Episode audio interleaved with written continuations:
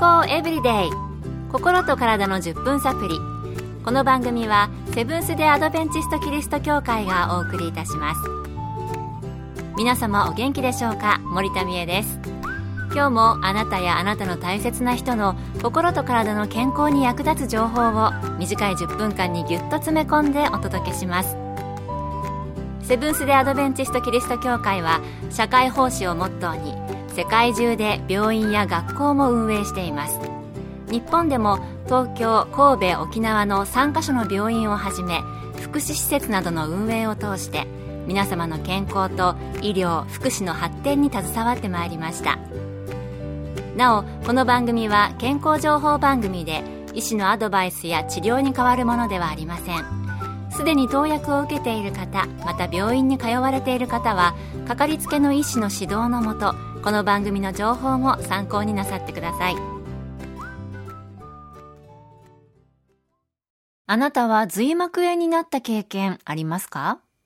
私はないんですけれども、番組スタッフの知り合いが昔スキーをしていた時、スノーボードの方と接触して救急車で運ばれて、その後すぐに髄膜炎にもなって大変だったと言っていました。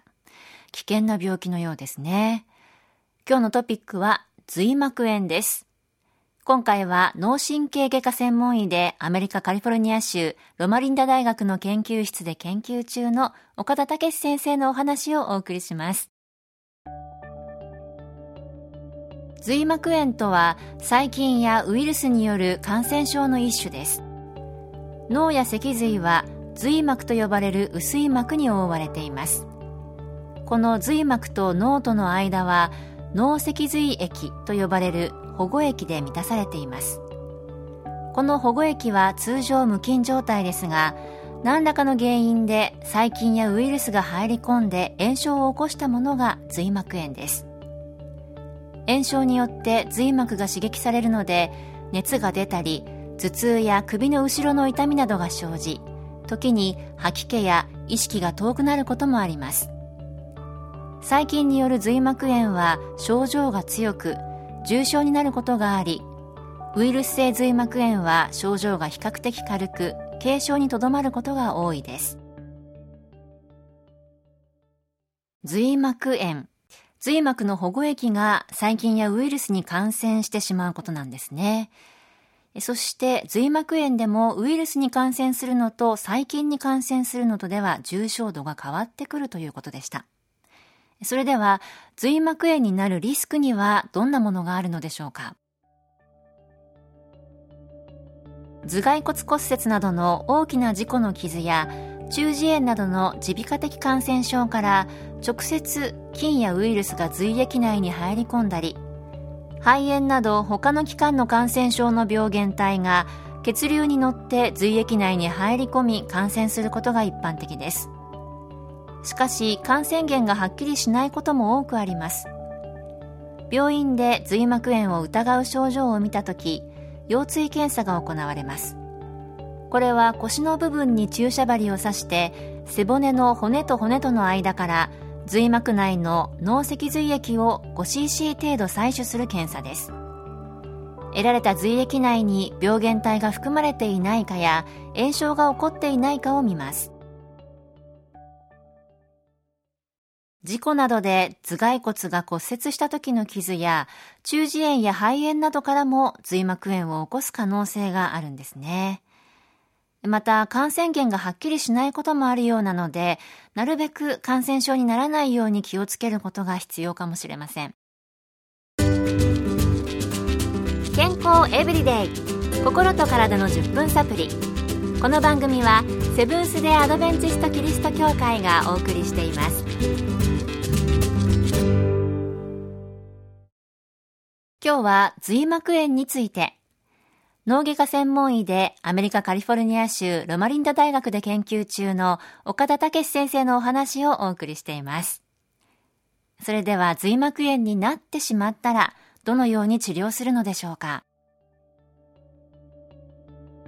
細菌性髄膜炎では抗生剤の点滴によって菌を退治します。通常点滴による治療期間は12週間程度です。場合により炎症を抑えるためにステロイド剤を使用することもあります。ウイルス性髄膜炎では一般には安静にして栄養をとることで2週間程度で良くなります。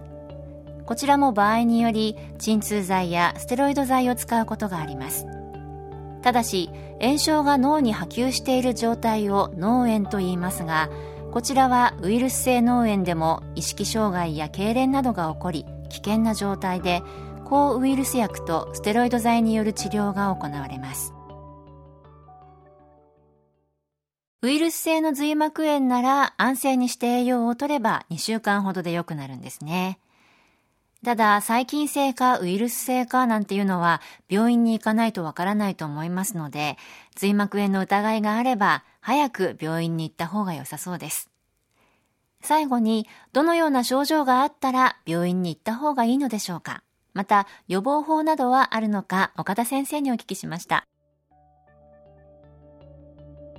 体を清潔に保ち中耳炎などの感染症をそのままにしておかないなどが予防の一つになるでしょう。ただしこれらの予防で絶対に大丈夫ということはありませんので早期に発見し治療することも重要です。頭痛発熱首の後ろの痛み吐き気などが症状のサインですのでこれらの症状がある場合は病院を受診するようにしましょう。細菌性髄膜炎は死亡率が20%に達するとの報告もあり危険な病気です。特に赤ちゃんやもともと免疫が弱くなる病気を持った方では急激に悪くなって重症化することが多く早急な受診と治療を開始する必要があります。